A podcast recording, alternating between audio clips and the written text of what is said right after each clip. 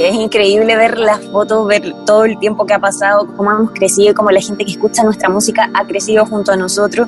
Muy sorprendente también saber que, que tanta gente guarda tantas cosas y tantos recuerdos de nosotros todavía. Este año lo estamos celebrando con todo. Este es un podcast Radio Disney. Nicole y Tomás abren el álbum de los recuerdos para revisar la propia obra del grupo y atesorar el paso del tiempo y la llegada a su madurez a la par de sus fans. Pero Kudai no se dispone solo a revisar su pasado. También hay muchos planes que se pondrán en marcha tan pronto como la situación lo permita. Chicos, muchas gracias por estar acá conversando con nosotros. Eh, les ha ido muy bien con este Sin Despertar 2020.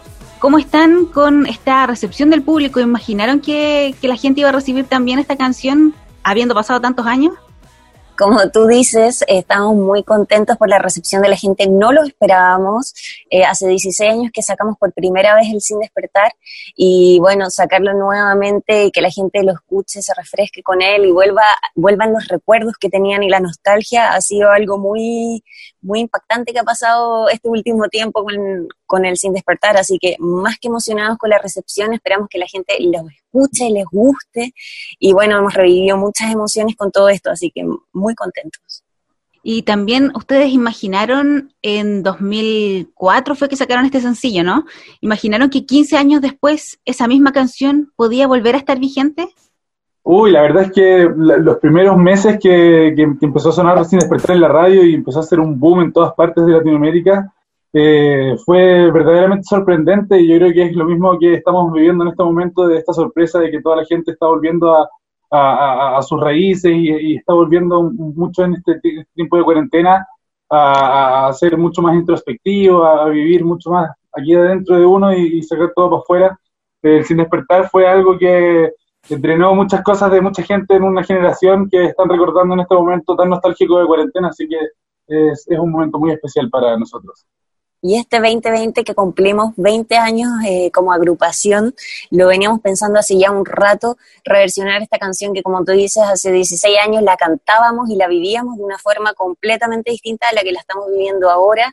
Eh, ha sido un nuevo despertar para nosotros también, darle un nuevo sentido, pero también volver a la historia, a la nostalgia, es una canción emblemática, como dice Tomás, que nos marcó muchísimo nuestra carrera musical, así que eh, es nuestro emblema que quisimos aquí partir sacando. Y también se ha generado igual un movimiento, podríamos decirlo, con el hashtag Kudai 2020. Les han llegado varios recuerdos de los fanáticos, gente que coleccionaba cosas, coleccionaba fotos, sus discos. ¿Qué les pasa cuando se meten al hashtag, por ejemplo, y ven todos esos recuerdos y se dan cuenta de lo mucho que marcaron quizás a una generación completa? Uf, sí, es increíble ver las fotos, ver todo el tiempo que ha pasado, cómo hemos crecido y cómo la gente que escucha nuestra música ha crecido junto a nosotros. Como tú dices, como dice el Tomás, e-, este tiempo de cuarentena, de nostalgia, nos ha ayudado a abrir el álbum de los recuerdos, de ver nuestros look antiguos, de ver, de acordarnos de las historias que vivíamos en ese momento esta micro de, constante que se está moviendo muchas veces no nos deja la oportunidad que estamos teniendo ahora, así que la hemos aprovechado al máximo. Y como tú dices, muy entretenido ver a la gente ahí con sus looks ahí súper rebelde, eh, cómo han crecido también, así look del 2004, look del 2020, así que ha estado bien entretenido y también muchas eh, gracias a las redes sociales podemos ver ahí también los TikTok, todas las cosas entretenidas que hacen, así que ha sido bien, eh, bien divertido todo muy sorprendente también saber que, tanta gente guarda tantas cosas y tantos recuerdos de nosotros todavía. Y bueno, vamos a seguir reviviendo todos esos recuerdos con más canciones y más reversiones que se vienen, sí o sí, así que para que la gente de Disney esté atenta. Este año lo estamos celebrando con todo. Eso. O sea, se vienen más sorpresas, más novedades, más reversiones, más recuerdos, más nostalgia de Kudai, ¿no? Así es, estamos con toda la energía, con todo el power, queremos aprovechar de recordar y sobre todo porque, bueno, todas esas canciones las grabamos muy chicos, teníamos 15, 16 años y queríamos eh, reversionarlas ahí con algo más refrescante, un sonido más nuevo, así que este año va a ser un año de, reversiones. Eso es. Y, y, hablando también de esa época, de cuando tenían 15, 16, cuando estaban ahí comenzando en Kudai, Ustedes eran los ídolos de mucha gente, de muchos adolescentes también, pero ¿a quiénes admiraban ustedes? quiénes eran sus artistas favoritos, de quién quizás guardan discos o tienen póster o, son ustedes los fans. Blink, Avril Lavigne, éramos muy, muy adolescentes, seguíamos ahí grupos que nos inspiraban también en nuestros looks. Pero éramos también muy abiertos, nos gustaba, a mí me gustaba mucho Amaral, me acuerdo, también, no sé, todos los grupos de la época, como que uno estaba ahí full todo el rato escuchándolos y tratando de ahí buscar referentes para hacer la música que, hicimos en ese momento. Claro, para nosotros también como referente eh, de look y así como de energía de escenario, Linkin Park, como, como ese rock que tenían muy bueno, The Used, Dashboard Confessional, que eran bandas bien emo que llevábamos, llevábamos eh, referencias para hacer las canciones. De hecho, Lejos de la Ciudad es una canción que salió ahí por, por estas guitarras bien emo de Dashboard y todas estas bandas bien, bien, bien emo. Así que queríamos mezclar ahí la onda bien fogatera con un poco de rock, como que yo creo que siempre Kudai trató de, de, ser bien abierto en todo lo que es la música y no cerrarnos en un estereotipo ni de look ni de música, sino que al final es una fusión y yo creo que eso está pasando mucho más ahora y es mucho más libre, solo que en ese momento era distinto.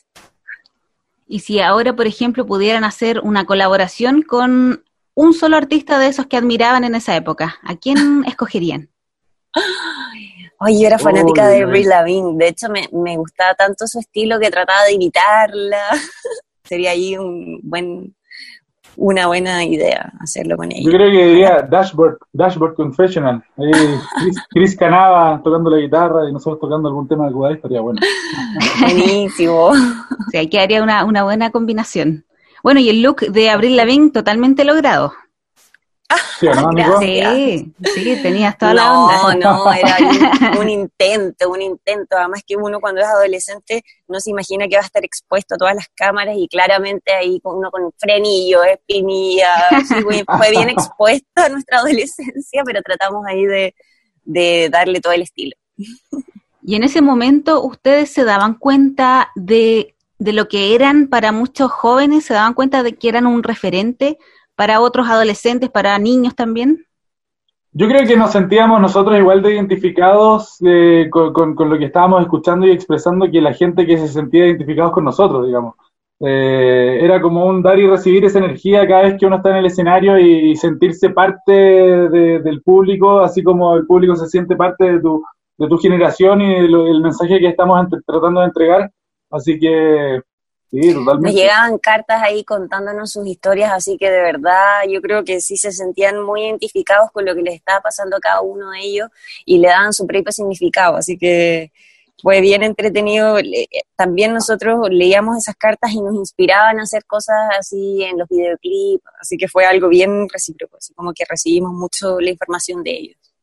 Pero imagino que con el pasar del tiempo, con la madurez que tienen ahora, dimensionan un poco más lo que realmente significaban para mucha gente, ¿o no?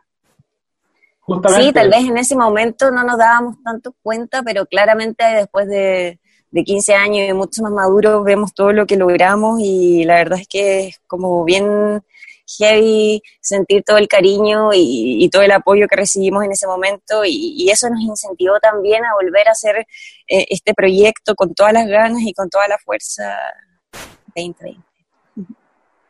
y pensando también en lo que han pasado por estos días, en la cuarentena, ¿cómo la han vivido? ¿Qué es lo que han hecho en esta cuarentena? ¿Han podido quizás hacer cosas diferentes, además de crear música o de estar enfocados en este proyecto Kudai 2020? Hay muchos que se han dedicado a la cocina, a pintar o a hacer cosas diferentes que los sacan un poco de, de esta rutina y de este encierro también. ¿Han podido hacer algo, no?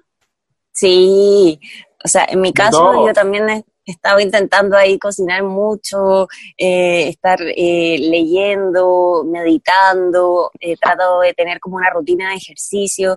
A veces uno no tiene el tiempo, pero yo creo que esta cuarentena nos ha dado la oportunidad de, también reencontrarnos con nuestros seres queridos más cercanos, de, de valorar cosas que antes no valorábamos. Eh, la verdad es que yo he tenido muy poco tiempo porque lo he aprovechado al máximo. He tratado de verdad de, estudiar cosas que tenía ganas de estudiar, de, hacer mucho Zoom con amigos, así que no ha sido, la verdad, no ha sido para nada algo negativo para mí, por lo menos. Yo creo que todos nos hacía falta tal vez un ratito de, parar y, ver lo que realmente importa para, para agarrar toda la fuerza y seguir con todo lo que se viene. Sí, hay que, hay que crecer. Esto es una crisis eh, y en las crisis se crece. Así que estamos aprovechando totalmente esta, esta oportunidad de, crecimiento y de, volver a resignificar tantas cosas de, lo que fue Kudai y tantas letras y, momentos y compartirlo con la gente hoy en día a través de las redes sociales es hermoso. Así que lo estaremos haciendo siempre.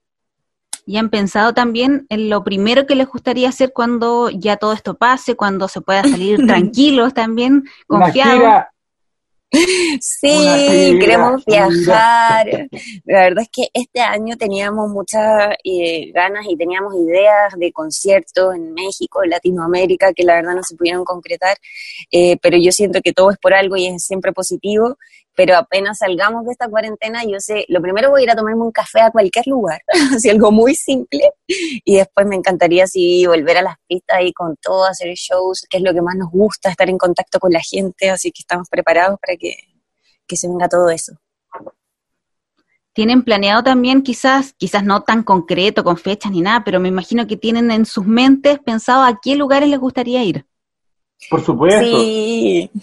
O sea, claro, eh, recorrimos hace tiempo, hace, hace, como tres años, estuvimos recorriendo, fuimos a, Perú, fuimos a tocar a México, fuimos a, a, Bolivia también.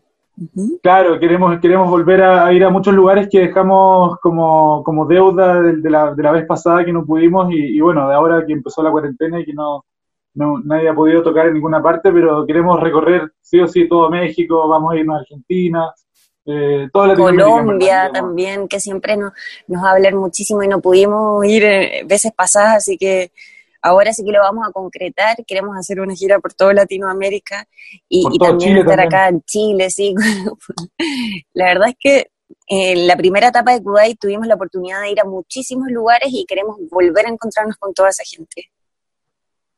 Y hablando sobre ese regreso que se dio con su anterior disco, ¿Cómo fue para ustedes reencontrarse como banda? Porque imagino que el contacto no lo perdieron, que siguieron comunicándose, pero no es lo mismo estar en contacto como con un amigo quizás, a con un compañero de trabajo, un compañero de banda, trabajar juntos en el estudio, salir de gira, hacer conciertos. ¿Cómo fue ese reencuentro? Mira, nos reencontramos hace tres años atrás. Habíamos estado un largo tiempo, como tú dices, distanciados, cada uno haciendo su vida, estudiando, realizando sus proyectos personales.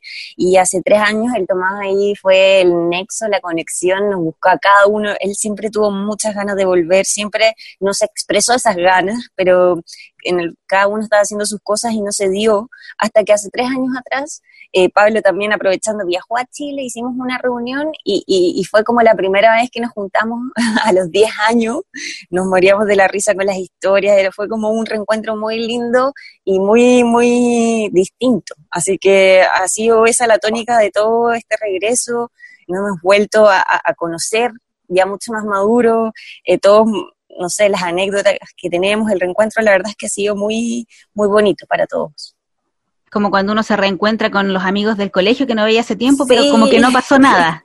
No pasó nada. O sea, las mismas a veces peleas y tonteras, pero viéndolas desde otra perspectiva, absolutamente eh, nos tenemos mucho cariño y hacemos esto con todo el corazón. Lo más importante es la música, así que ha sido un reencuentro increíble y nos llevamos súper bien, así que vamos a ir con todo para todo lo que se venga, que yo creo que es harto tiempo más. Eso mismo te iba a preguntar, bueno, les iba a preguntar a los dos, ¿cómo se proyectan ustedes eh, como Kudai? ¿Qué, ¿Cuáles son los planes que tienen o están quizás pensando en el corto plazo y van a ir, dependiendo de lo que vaya pasando también entre la contingencia o lo que vaya sucediendo con ustedes, ¿cuáles son sus planes o, ya tienen planes a largo plazo? Sí, siempre yo creo que hay, hay proyecciones y hay muchas, muchas ideas y muchos sueños por cumplir y muchas metas que queremos lograr. Eh, pero claro, este, estos tiempos de cuarentena nos recuerdan que todo es bastante volátil a la hora de pensar a, futuros muy, muy, muy lejanos. Así que yo creo que queremos fluir, queremos seguir creando canciones eh, nuevas, obviamente, pero también queremos seguir recordando muchos de, los, de los hits del pasado con una nueva energía para poder cerrar esos ciclos y poder abrir otros nuevos, eh, más limpios y qué sé yo. Así que vamos a seguir, a seguir dándole con toda la música y hay Kudai para rato. Sin despertar ni bajar, sin despertar ni bajar de esta estrella fugaz, que solo